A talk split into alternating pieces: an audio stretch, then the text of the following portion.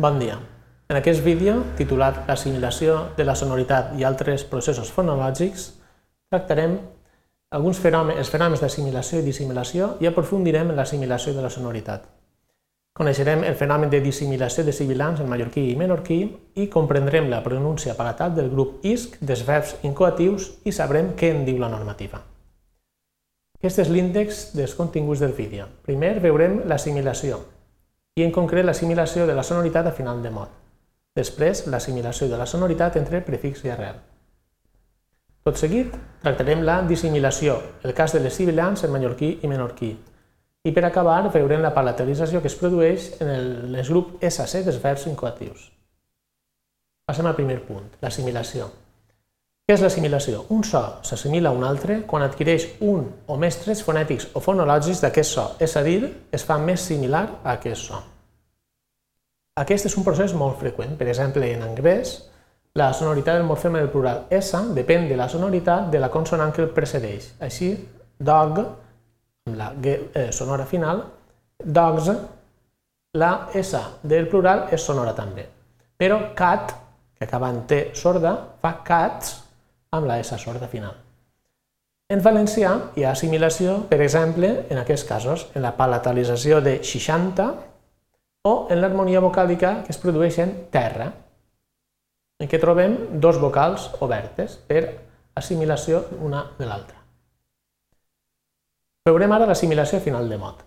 En català, un exemple d'assimilació és el que es produeix en les consonants fricatives i africades en posició final de mot, que es pronuncien sonores davant d'una vocal o una consonant sonora.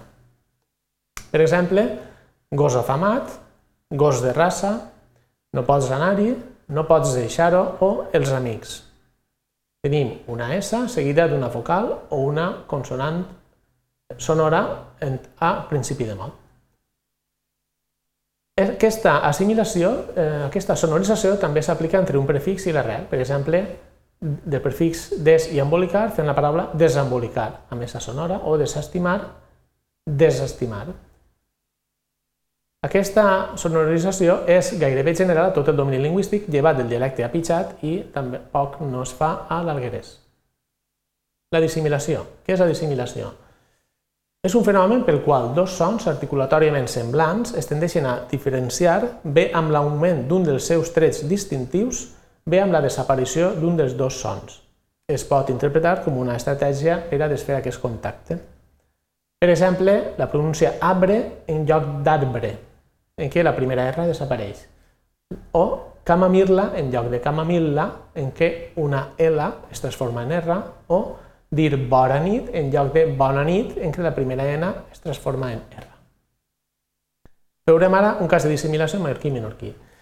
En aquests dialectes, quan una sibilant alveolar precedeix una altra sibilant, es produeix una dissimilació. Per exemple, set sabates o set zones. Eh, aquest procés també és d'aplicació entre arrel i afix, en mallorquí i menorquí. Així tenim de descentrar, en mallorquí i menorquí fan descentrar. I fins i tot en l'article masculí plural i el mot següent, quan aquest comença per vocal. Per exemple, ets animals. Però què diu la normativa sobre aquesta, aquest fenomen? Doncs eh, l'Institut d'Estudis Catalans considera que aquesta fricació dels parlars baleàrics no és recomanable en l'estàndard oral. Passem ara a veure la pronúncia del SC en els verbs incoatius. En la llengua clàssica trobem E més SK, en verbs com existesc, existesca, existesquen. De manera que hi havia una doble irregularitat. Per una banda, les vocals E i existesc o existim, i per una altra banda la S i la palatal. Existeix, existeixes. Així que ja al segle XV hi ha una regularització d'aquest paradigma. Amb la I tònica de l'infinitiu tenim existir, existix, en lloc d'existeix, i la palatalització de la plec SK. Per analogia de la X de, de la palatal de l'indicatiu. Així, existix, existixca.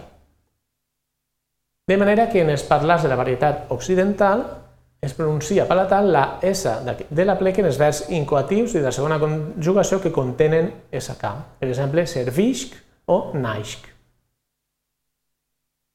Així, en l'actualitat, l'escriptura en l'escriptura s'han generalitzat les formes amb S, per respecte amb la forma etimològica i a les formes majoritàries en la llengua antiga. Però què en diu la normativa? Doncs l'Institut d'Estudis Catalans proposa que és admissible en l'àmbit restringit pronunciar amb SK o bé amb palatal més K l'increment dels verbs de la tercera conjugació patisca, patisca, que és una característica dels parlars occidentals. I així mateix, segons la gramàtica de l'Acadèmia Valenciana de la Llengua, la pronunciació habitual en valencià és la palatal, patisca. Per resumir els continguts d'aquest vídeo, hem vist l'assimilació de les consonants fricatives i africades en posició final de mot, que es pronuncien sonores davant d'una vocal o una consonant sonora, els amics, i també entre prefix i arrel, desestimar.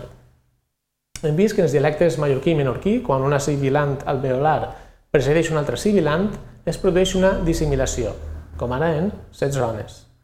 I hem après que la palatalització de l'increment en els incoatius és històrica en els parlars occidentals i hem vist la proposta de la normativa sobre aquesta pronúncia. Us deixo algunes referències bibliogràfiques que hem usat per a fer aquest vídeo. Moltes gràcies per la vostra atenció.